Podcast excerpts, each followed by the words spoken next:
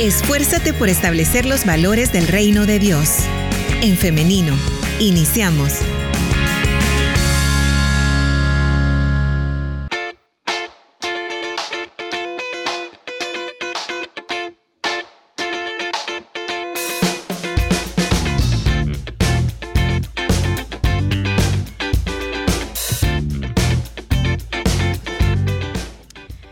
Estamos en vivo transmitiendo para El Salvador y para el mundo entero.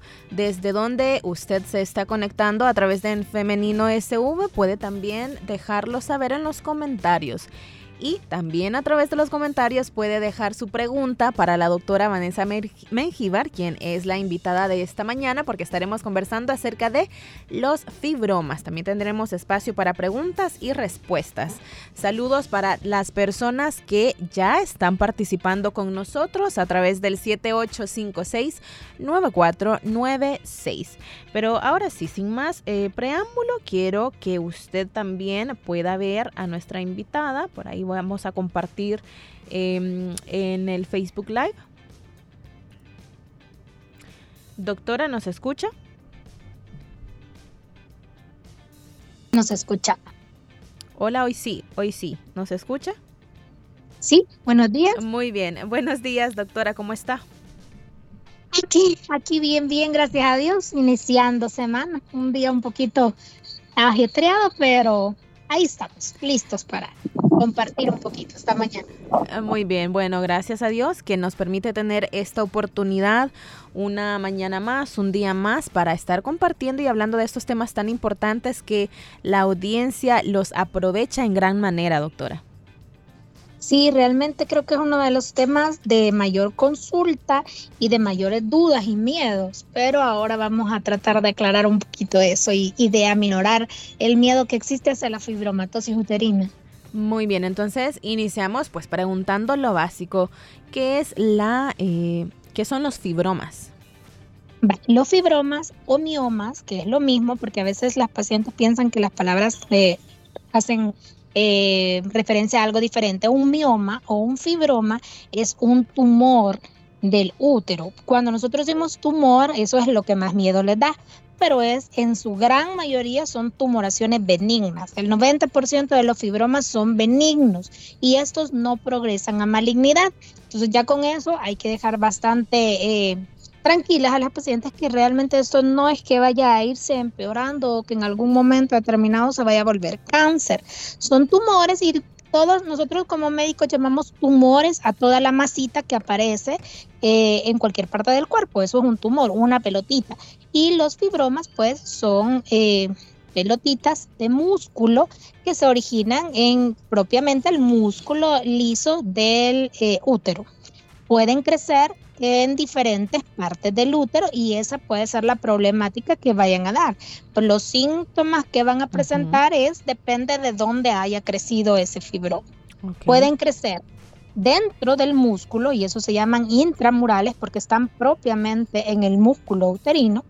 Pueden crecer hacia afuera del útero, eso se llaman subserosos y esos son los que menos problemas dan, o pueden crecer hacia adentro del útero y esos se llaman submucosos y esos sí son los que mayor problemática dan porque generan sangrado y todo lo que, lo que puede complicar más a una paciente. Doctora, ¿por qué se forman estos fibromas? ¿Hay alguna causa genética, por ejemplo? No, no hay una causa específica. Todos tendemos a, a creer que es este pues por, por herencias pueden haber causas hereditarias, pero no es que sea 100% así y tampoco es que haya una causa que digan de repente yo me caí o yo me golpeé y por eso me salieron eh, los fibromas, tampoco está relacionado con la cantidad de partos, no hay una causa en específico y se detectan eh, la mayoría de veces incidentalmente. Por ejemplo, cuando usted va y se hace su chequeo ginecológico y ahora lo acompañamos completo, o sea, según una, una evaluación pélvica, incluso con ultrasonografía, cuando ustedes hacen su chequeo de una vez al año, y casi siempre ahí es donde se detecta que uno tiene fibromas. Eh, cuando los logramos detectar chiquititos o tempranamente, incluso algunas pacientes verán en sus reportes de ultrasonografía que les ponen fibromatosis de pequeños elementos, quiere decir que esos son pequeñitos, miden por lo general menos de 3 centímetros y esos son los que uno como médico cuando los detecta no hacemos absolutamente nada, porque si no nos está dando problema, el fibroma puede estar ahí todo el tiempo con uno en el cuerpo y no dar problemas. Llegamos a la edad adulta, la edad de la menopausia, que es donde tiene uno que estar más pendiente de esos fibromas, porque cuando estamos en el periodo menopáusico tenemos una alteración hormonal y los fibromas sí se alimentan de hormonas, quiere decir que las hormonas los pueden hacer crecer y este es el periodo como más crítico, digamos, cuando la paciente está atravesando por la menopausia, pueden empezar problemas de hemorragia, dolores y casi siempre es por los fibromas que han empezado a crecer. Algunos eh, crecen y llegan al, a la etapa donde sí ya hay que operarlos y otros simple y sencillamente pasando la menopausia se quedan ahí estancaditos y dejan de dar problemas y entonces yo les digo, hay, hay algunos fibromas que podemos observar y ver cómo se comportan con nosotros y otros que sí, si vemos que van aumentando en tamaño o le van dando mucho sangrado y todo, pues sí, ya, ya ahí sí se vuelve quirúrgico porque nos involucra otro problema que es la anemia, la sensación de estar con el sangrado abundante, no solo por tener el fibromita. Son, son varias causas que analizamos antes de decir que un fibroma es operable. No toda paciente que tenga fibroma es quiere decir la van a operar. Eso también hay que tenerlo bien presente porque es otro de los temores que existen. Una vez que le dice uno a la paciente, usted tiene fibroma, piensan que eso ya es cirugía y no es en, el 100% de los casos no es así.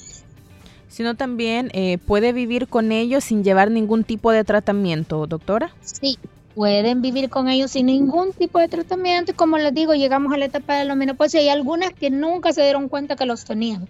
Hasta cuando por alguna causa tenemos que hacerles una ultra pélvica, le dices, ya le habían dicho que tenía fibroma y no, nunca me di cuenta y, no, le da ningún problema. Claro. Ahora, em, ¿cuáles son aquellos síntomas que podría dar em, los fibromas cuando sí ya son una causa de problema. Nos mencionan los sangrados, pero ¿hay otros que podrían llamarnos la atención? Sí, por ejemplo, hay quienes eh, tienen obstrucción como los subserosos, que les digo que crecen afuera del útero, o sea, hacia afuera. Hacia afuera del útero, nosotros pegadito al útero, adelante tenemos la vejiga y atrás tenemos el recto. Entonces, si hay un, fibroma que va creciendo y va creciendo hacia afuera, puede comprimir vejiga. Entonces, uno de los síntomas será que yo ya no me aguanto las ganas, ya no puedo tomar eh, tanto líquido y aguantarme el que mi vejiga se llene como normalmente lo haría, sino que la paciente empieza a sentir que tolera menos, que tiene que estar yendo más seguido al baño. O cuando la obstruye y la apacha a la vejiga, digámoslo así, este, va al baño, hace pipí y de repente siente que tiene que volver a hacer pipí porque no la ha terminado de vaciar todo, porque están dando síntomas obstructivos. Lo mismo puede pasar hacia recto. De repente si crecen hacia atrás, pueden dar problemas de estreñimiento o de dificultad para defecar porque están obstruyendo el paso libre del, eh, del recto hacia, hacia la salida. Pues entonces ya son síntomas obstructivos. Pueden haber dolores, a veces Incluso las señoras cuando el fibroma crece mucho, no se dan cuenta que tienen un fibroma o nunca lo habían consultado hasta que se sienten ya una pelotita que se palpa a través de la, de la pancita, ¿verdad? Ustedes de repente se tocan y dicen, mira, esa pelota yo no la tenía y realmente son fibromas que ya crecieron. Yo he logrado a veces hasta detectar pacientes que llegan y me dicen, doctora, yo no sabía que tenía. Y la, el fibroma ya está hasta el tamaño de un embarazo de cinco meses. Y uno le toca el ombligo y dice, aquí está el fibroma, como no se dio cuenta. Pero eh, depende también de la, de la complexión de cada paciente, porque a veces las que son bien delgaditas se dan cuenta rápido pero las que somos un poquito más rellenitas no nos lo logramos palpar tan fácilmente y por eso se tardan en darse cuenta pero eh, esos son otros de los, de los síntomas que pueden haber. Muy bien. Doctora, vamos a irnos ya a las preguntas porque respecto a este tema eh, tenemos muchas oyentes que están eh, un poco preocupadas porque tal vez lo padecen o por miedo a tenerlos y no darse cuenta. Así que quiero compartirle la siguiente pregunta y nos dicen, em, doctora, ¿los fibromas afectan para quedar embarazada? Sí, depende de donde hayan crecido también porque los fibromas que crecen en intramurales, o sea, en el músculo, pero que crecen eh, cerca de, las, de los orificios que comunican a la trompa de falopio, que es parte de nuestra, como las orejitas, digamos, los bracitos del, del, útero, si los obstruyen pueden dar problemas para estar embarazada, porque no va a haber un paso libre del espermatozoide hacia el óvulo, ni al revés, ¿verdad? El óvulo fecundado no logra caer al al útero y fertilizarse. Eh, eso es una de las causas. Otro que por lo que creen que puede dar problemas es que durante el embarazo, como acordémonos que en el embarazo también tenemos una variación hormonal, pues crecen, tienden a crecer. Y nos detectamos quizás cuando nos acabamos de embarazar yo le digo a la paciente, este, pues habrá que estar pendiente ultra tras ultra porque al momento eh, que el bebé va desarrollándose, pues el fibroma también va creciendo a la par del bebé. Algunos pueden ser amenazantes del bebé y poder provocar abortos porque son los que crecen hacia adentro de las cavidades y comparten el espacio que el bebé debería de tener libre para él. Entonces, eh, depende de la ubicación, es lo que nos hace ir pensando en riesgo o no riesgo. Pero si es un subseroso, por ejemplo, los que le digo que crecen hacia afuera, son los que menos problemas para embarazarse dan. Ahí usted va a tener, como tiene la cavidad completamente libre, pues no hay problema. Los submucosos o los que crecen adentro de la cavidad son los que más cuestan, porque como están ocupando un espacio que no es para ellos, pues no dejan que el, el el embrión o, el, óvulo fecundado se logre pegar donde debería de pegarse porque ellos siempre van a ser continuos para estar sangrando, entonces no le dan un, colchoncito apropiado al bebé para, para implantarse. Doctora, ¿cuáles son los tipos de fibroma que son más probables que provoquen cáncer?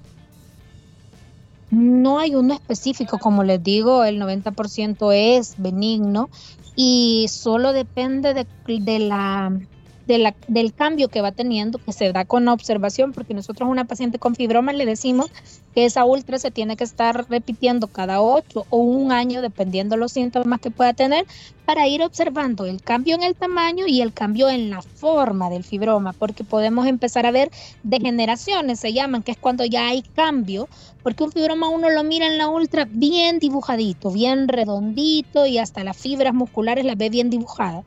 Cuando ya vamos sospechando que eso va variando, empezamos a ver que ese fibroma ya no es tan redondito o ya no se ve tan lisito y uno dice, no, ya este va teniendo cambios degenerativos que mejor lo quito.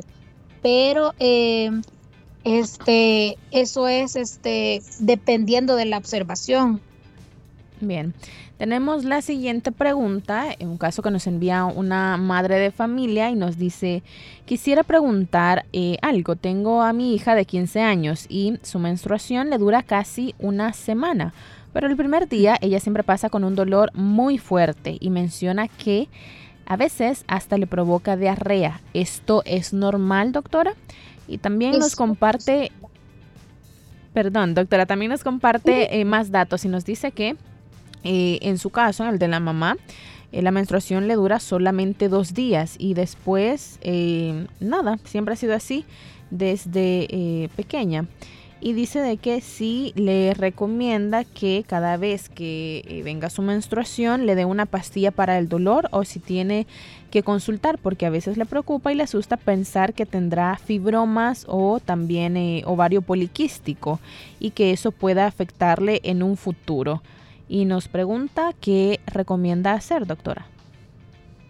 Primero que todo, si eso ha sido así desde el inicio de sus menstruaciones, no hay por qué preocuparse, simple y sencillamente a ella le tocó la parte dura de una menstruación un poquito más, más dolorosa, pero lo que menciona ella del dolor pélvico antes de que venga la regla es parte del síndrome premenstrual que muchas eh, lo presentan, no todas, pero muchas lo presentan y es normal. Podemos ponernos hinchadas de las piernas, generalmente solo los muslos o hinchaditas del vientre y con el dolor y acompañarse de la menstruación con diarrea. ¿Por qué? Porque cuando el uterito está inflamado, o sea, antes de empezar a menstruar, eh, estimula el intestino también. Entonces puede a veces que algunas les dé como lo que sucede en la colitis, de la inflamación que puede dar en el intestino, algunas se ponen estreñidas y algunas con diarrea.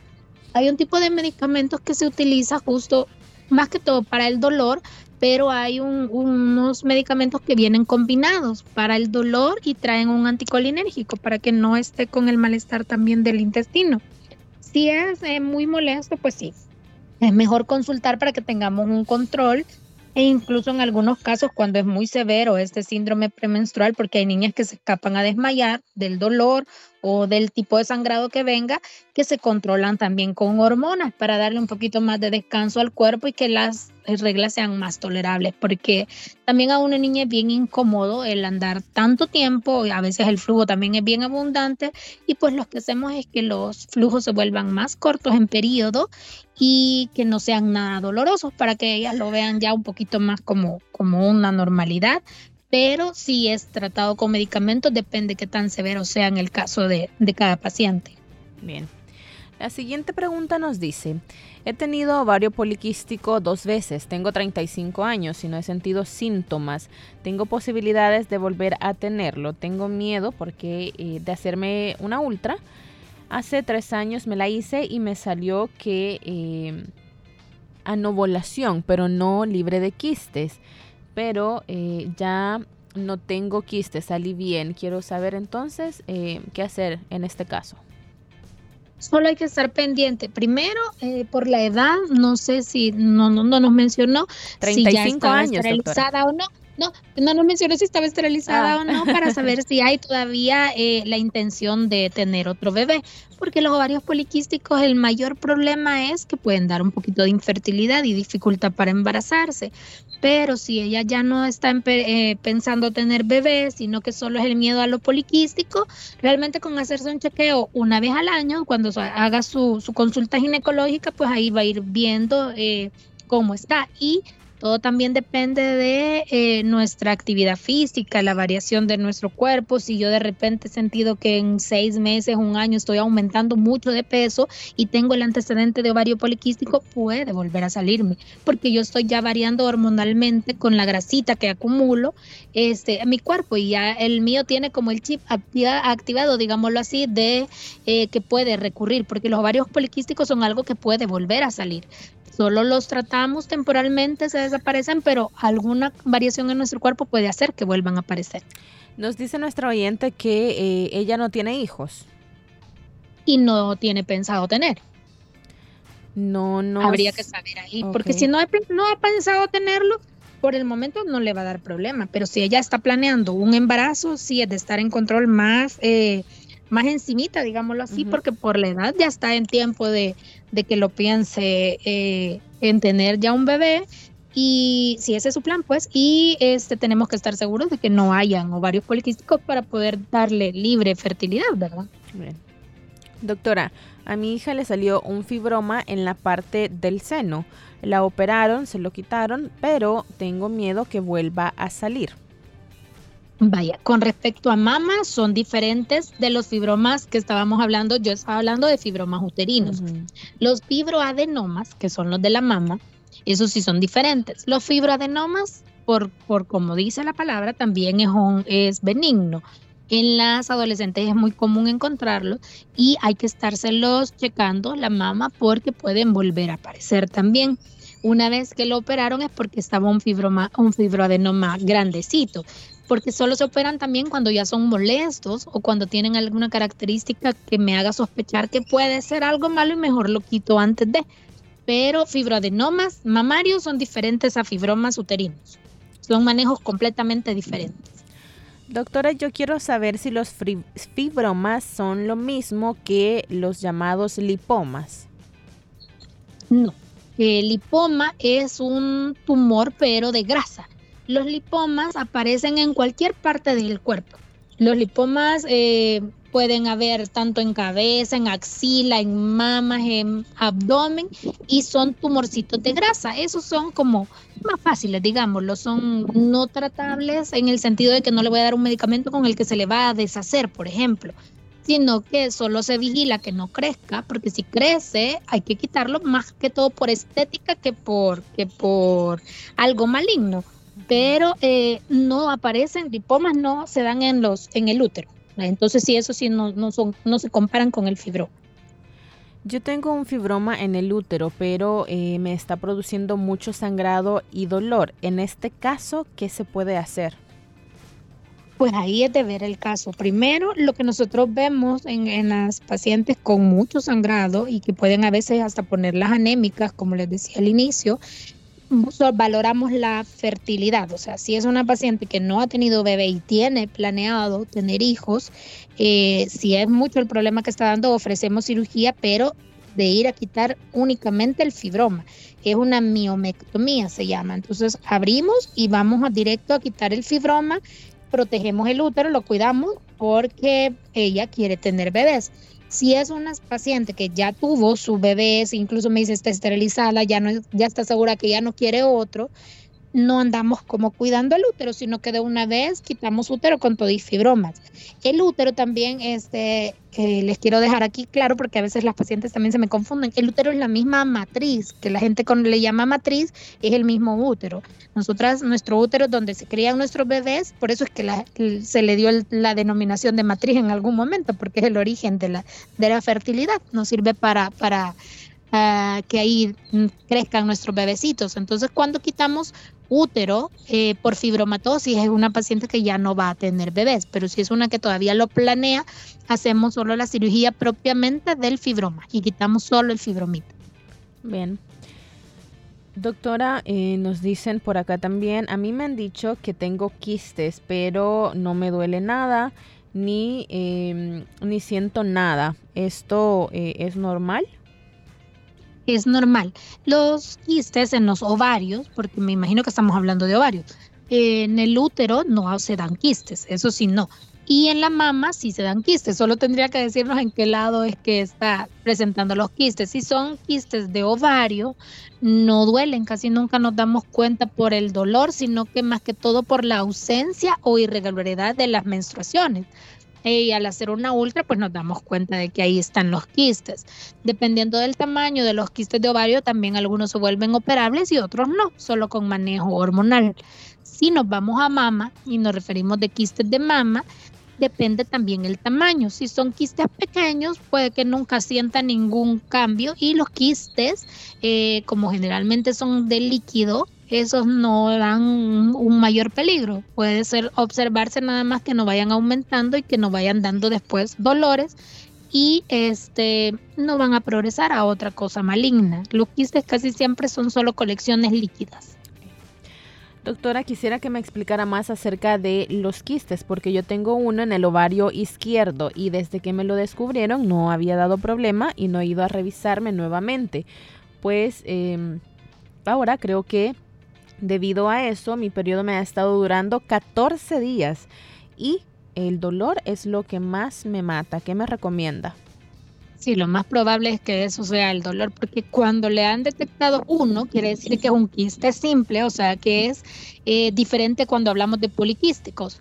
El quiste simple de ovario, si tiende a crecer, por eso es que hay que estarlo checando, como les decía, cada ocho meses o cada año se hace el control de la ultrasonografía para ir viendo el, el cambio o en el tamaño de esos quistes y de acuerdo a los síntomas que va presentando, porque puede ser que al inicio no se le diera ningún tratamiento porque no tenía ella ningún problema, pero a medida va creciendo, ese quiste puede dar eso o hace que las reglas sean demasiado eh, fuertes o mucho tiempo y pueden llegar a dar dolor y entonces ahí sí tenemos que tratar el quiste, depende del tamaño. Si todavía está dentro de un tamaño normal, por decirlo algo, que para mí es, el parámetro son los 8 centímetros. Menos de 8 centímetros todavía se puede tratar con medicamentos.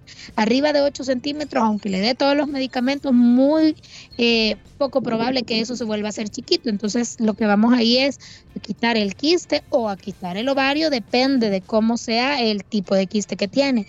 Pero a ella lo que le toca es definitivamente consultar, volver a rastrear ese quiste y ver de qué tamaño está para valorar el tratamiento que se va a dar. Muy bien, doctora y audiencia, es momento de hacer una pausa musical, pero en breve regresamos con más de En Femenino y de esta entrevista.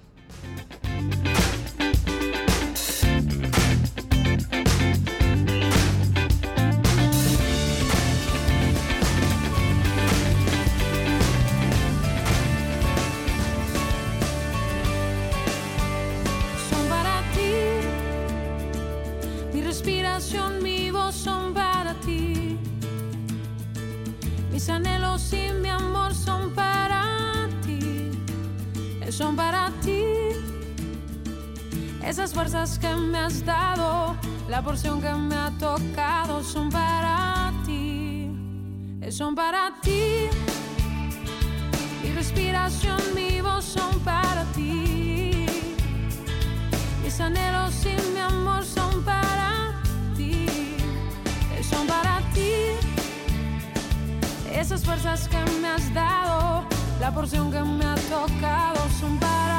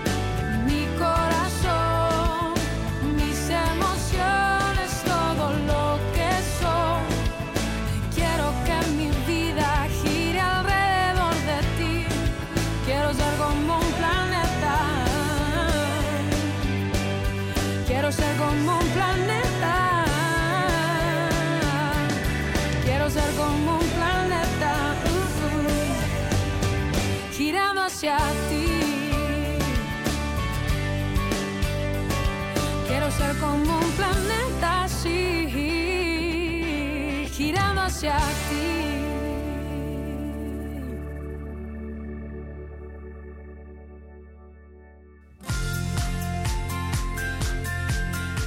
Aunque parezca que las cosas se salen de control y piensas que el mundo se te acaba, recuerda que siempre puedes confiar en Dios. Él nunca te deja y jamás te desampara.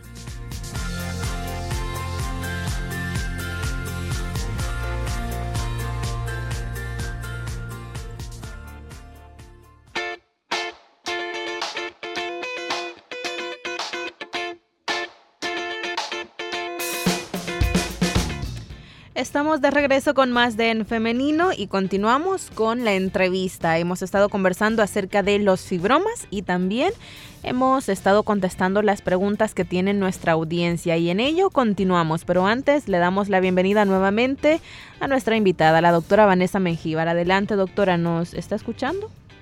Sí, aquí seguimos. Muy bien, entonces vamos con otra pregunta. Doctora, yo tenía ovario poliquístico, estuve en tratamiento y ya hace tres años que no me han aparecido, pero desde entonces he intentado eh, quedar embarazada y no lo he logrado. Tengo 28 años, ¿qué me aconseja? Eh, depende primero, tenemos que, para catalogar si hay un proceso de infertilidad, tenemos que ver si las, eh, acuérdense que si las relaciones están siendo continuas, si llevamos más de un año intentando, ella dice que ya hace tres años, si llevamos más de un año intentando, es el momento de hacer ya estudio y empezar a buscar si hay causas en ellas fisiológicas, porque si ya se descartó que son los ovarios poliquísticos, hay que hacer estudios buscando otro tipo de enfermedades e incluso pasar a ver la fertilidad de la pareja, porque recordemos que si en, la, en gran medida la infertilidad es causada es causa de la mujer, también pueden existir causas masculinas. Entonces habrá que hacer el estudio con la pareja para saber si no hay ningún problema también. Bien. Doctora, yo estoy usando el método de implante, tengo un año y cuatro meses, pero antes no veía, no veía mi periodo. Sin embargo, el 28 de enero me vino y hasta hoy sigue, eh, eh, lo, sigo teniendo. ¿Esto será normal? Porque me dijo la doctora que era por lo que se, porque se está adaptando al cuerpo y me dijo que tomara eh, medicina para cortar el manchado, pero lo que se me olvidó preguntarle fue que si después volveré a ver mi periodo cada mes de manera normal? Pues generalmente el implante causa amenorrea, o sea que no ve reglas. Y si ella dice que llevaba un año sin ver las menstruaciones es porque ahorita hubo una causa eh, que generó el que volvieran a ver. Le ha dado un medicamento temporal porque solo se usa durante un tiempo para ajustar eh, nuevamente el desequilibrio que puede estar pasando en este momento, pero cuando le suspenda el tratamiento, debería eh, de regresar a como estaba previo la colocación del, implante, sea un año, o sea, sin ver menstruaciones, lo más probable. Eh, quiero saber, eh, una prima planificó ocho años con la inyección de tres meses. Hace cuatro meses se esterilizó y hace un mes le vino el periodo. Ya tiene más de un mes de andar así. ¿Esto es normal, doctora? Sí, es muy probable que suceda esto porque las inyecciones de tres meses, esas generan depósito. Entonces el cuerpo se iba a quedar como esperando que se le colocara nuevamente, más después de tanto tiempo se quedó esperando y como no se le colocó, la menstruación ha sido mayor esta vez porque eso es causado de deprivación hormonal, se llama. Quiere decir que ella se quedó, como les digo, el cuerpo esperándolo, pero si ya es mucho el tiempo que va sangrando, hay que hacer un pequeño ajuste nuevamente para hacerle como entender al cuerpo de ya no vamos a estar usando aquella hormona, pero hay que regularnos para que el cuerpo regrese a la normalidad y ella va a volver a ver sus menstruaciones, porque con la inyección de tres meses casi nunca se ve reglas. Entonces, eh, eh, ahorita el cuerpo está haciendo ese cambio y hoy que ya está esterilizada, que ya no va a necesitar planificar, hay que volver a ajustarse porque va a volver a ver sus menstruaciones como antes, cada, cada mes. Doctora, una consulta. Tengo 41 años y desde el año pasado, en octubre en específico, he padecido de infecciones eh, vaginales. La menstruación me dura 8 días y hace años que eh, me dijeron que yo tengo fibroma. ¿Será que es por esto que, pasa esto que le comento? Eh, ¿Será que no era nada malo porque me he hecho citología y no me han dicho nada respecto al fibroma? Quiero un consejo, por favor. En la citología no vamos a ver nada del fibroma. No logramos eh, a través de una citología lograr medir un fibroma ni nada. No se mira, no se mira. Em, definitivamente toca una ultrasonografía para valorar el tamaño de ese fibroma y ver si las reglas van a cambiar de acuerdo al tamaño que tenga, pero por el fibroma no se relaciona para nada con infecciones vaginales. Habría que buscar otra causa por la que esté teniendo infecciones vaginales a repetición en algún momento creo que yo hablé de que cuando se están teniendo muchas eh, candidiasis, casi siempre, que es por honguitos, empezamos a ver en una paciente que está recurrente a pesar del tratamiento, hay que ir buscando también causas sistémicas. A la cabeza de una candidiasis es una diabetes. Tengo que descartar que haya una diabetes que me esté generando las infecciones eh, vaginales a repetición, si es que son de tipo honguito. Entonces, todo se va como, como uniendo, pero los fibromas no tienen nada que ver con infecciones vaginales. Doctora, yo tengo fibromas y me van a operar. Y la cirugía, quiero saber si es con láser, si se puede hacer con láser o es eh, siempre hacer la herida tradicional como conocemos las cirugías. Tengo mucho miedo, nos comenta. Todo depende de dónde la vayan a operar, porque y que le ha dicho su médico, porque hay diferentes tipos de abordar eh, una histerectomía, si es que es lo que le van a hacer, si le van a quitar del todo el útero. Si van a quitar del todo el útero, eh, actualmente aquí en nuestro país se hacen de tres formas. O se hacen por videolaparoscopía, que son haciendo nada más tres pequeños orificios, eh, depende del tamaño también del, del útero que hay que quitar, y se hace a través de cámara. Eh, puede ser una histerectomía abierta, abdominal, que la hacemos a través de la pancita, casi siempre en las pacientes que han tenido cirugías previas o que los fibromas son muy grandes, eh, vamos a abordar vía abdominal. Y eso sí es abierta, una herida tipo cesárea. Y hay, existe la histerectomía vaginal, que la hacemos a través de la vagina, entonces la paciente no se va a ver la herida porque todo lo hacemos adentro eh, la heridita queda al fondo de la vagina, no se ve, la paciente es herida, pero eso casi siempre es en, fibromas, eh, perdón, cuando hay fibromas pequeños, cuando el útero está de tamaño casi que normal y que nosotros podamos movilizar por abajo. El médico que la va a operar le tuvo que haber explicado qué vía iba a utilizar con ella. Por láser aquí no hacemos, no hay una cirugía láser para deshacer los fibromas, entonces no entraría esa opción entre las posibles para ella. Muy bien. Dios les bendiga. Tengo una consulta porque siempre que ando en mis días de menstruación me dan todos los días migraña muy fuerte. Me duele la mitad de la cabeza y el brazo derecho. Paso seis días así. Hay momentos que me viene súper fuerte y a veces no tan fuerte. Es decir, que varía. ¿Qué puedo hacer en este caso? Eh, cuando ella me dice eso, definitivamente es sensible a su cambio hormonal. Entonces, por los cambios hormonales que tenemos propios de la menstruación, es que a ella quizás ya padece de migraña de antes y en la, en la menstruación pues se le empeora, le hace crisis de migraña y ahí solo toca manejo con analgesia. O si a ella gusta, también existen tipos de manejo hormonales, pero ahí es hacer prueba de error porque depende qué hormona yo voy a utilizar, puede que a ella le cause más malestar o al contrario, que descubramos una hormona que le favorezca y pues haga que cesen las, los dolores de cabeza y le haga pues más pasadero el, el, el proceso de la menstruación. Tenemos una última pregunta. Nos dicen, tengo 48 años, ¿qué tipo de vitaminas puedo tomar para prepararme para esta etapa? Prácticamente ya no menstruo. Eh, nos comenta que en un establecimiento de salud no le pueden dar hormonas porque en la familia se han dado casos de cáncer de mama. Vaya, como por lo como me lo está contando, pareciera que no está teniendo ningún problema. Casi nunca le damos tratamiento hormonal a una paciente que afronta su periodo menopáusico sin ningún problema usamos hormonas en aquellas que están teniendo problemas severos, por ejemplo, las que han tenido cambios bruscos en el temperamento, las que están eh, teniendo algún otro malestar secundario la menopausia, que para, para eso se hace un interrogatorio en la clínica, o sea, cuando yo paso la consulta, hago una serie de preguntas para saber si eso le está afectando o no a la paciente. Si no le está afectando y puede llevar su menopausia sin ningún problema, no necesita ninguna medicación extra ni algo que la prepare. Lo que sí hacemos es que todas las mujeres pasados los 50 años ya necesitamos suplementos en cuanto a calcio porque eh, después de la menopausia nosotras nos descalcificamos, lo que sucede casi siempre en el embarazo. Por eso es que cuando estamos embarazadas nos dan un suplemento de calcio. A nosotras, eh, cuando vamos a pasar por el proceso de la menopausia, las mujeres nos descalcificamos mucho más que los hombres por lo mismo hormonal.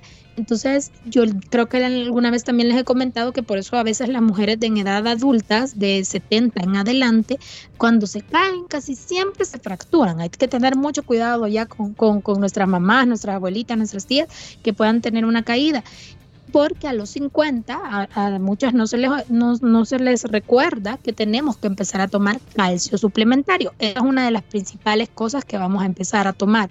No es para prepararnos, sino que porque nos va a ayudar realmente al, al, paso, al paso de, de la menopausia. También la vitamina D.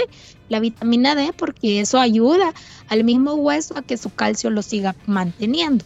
Entonces, calcio suplementario, vitamina D, vitamina E y la vitamina E porque también empezamos a tener problemas con la con la lubricación en nuestra piel, nos volvemos más resecas. Entonces hay que estar pendientes de eso. Pero todo el uso de vitaminas también tiene que estar supervisado por un médico porque hay eh, tipos de vitaminas que no se pueden usar de por vida, solo las utilizamos temporalmente porque si no entramos en hipervitaminosis. A veces podemos tomar más vitaminas de las que nuestro cuerpo necesita. Las vitaminas sí son buenas, pero no son a veces eh, necesarias para todos. Entonces podemos hacer algo malo tomando mucha vitamina y a eso se le llama hipervitaminosis, que pueden dar efectos secundarios también. Entonces todo medicamento siempre tiene que estar supervisado por un médico qué cantidad voy a tomar o si yo soy candidata para utilizar esa vitamina o no.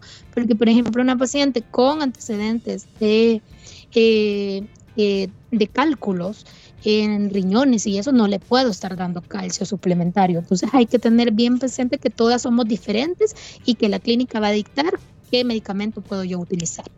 Por eso es tan importante, doctora, que vayamos a las consultas, que ya sea en el sistema público o si se tiene la posibilidad del privado, pero hay que estar muy pendientes de nuestra salud.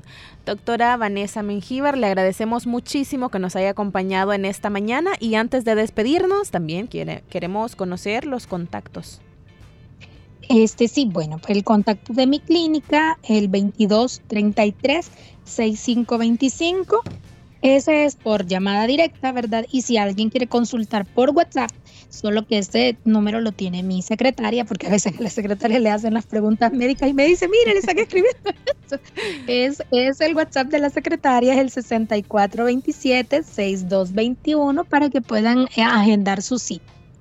Muy bien, perfecto eh, audiencia y escuchaba los números de contacto para una consulta con la doctora Vanessa Mengíbar, quien ha estado en esta mañana respondiendo muy amablemente a nuestras preguntas. Eh, doctora, le agradecemos nuevamente. Muchas gracias a ustedes por invitarme. Ya saben que de verdad a mí sí que me gusta compartir y tratar de aclarar las dudas lo mejor posible. Muchísimas gracias. Que tenga un feliz día y muchas bendiciones. Gracias igual. Ahora también agradecemos a nuestra audiencia que ha estado participando de nuestro programa. Es un gusto para nosotros abrir estos espacios y que ustedes puedan aprovecharlos. Así que les agradecemos nuevamente y hoy le hago una invitación para que eh, el día de mañana, si así Dios lo permite, nos encontremos nuevamente a partir de las 9.30 en punto a través del 100.5 FM y también a través de En Femenino SV. Les recuerdo, me están preguntando a través del WhatsApp, que sí, esta entrevista va a quedar guardada en nuestro Facebook. En Femenino SV, ahí puede usted ir y escuchar, ver nuevamente esta entrevista. Nos quedamos hasta acá, pero nos vemos y nos escuchamos hasta mañana. Que tengan un feliz día y muchas bendiciones. La respuesta más rápida es la acción. En femenino. Hasta la próxima.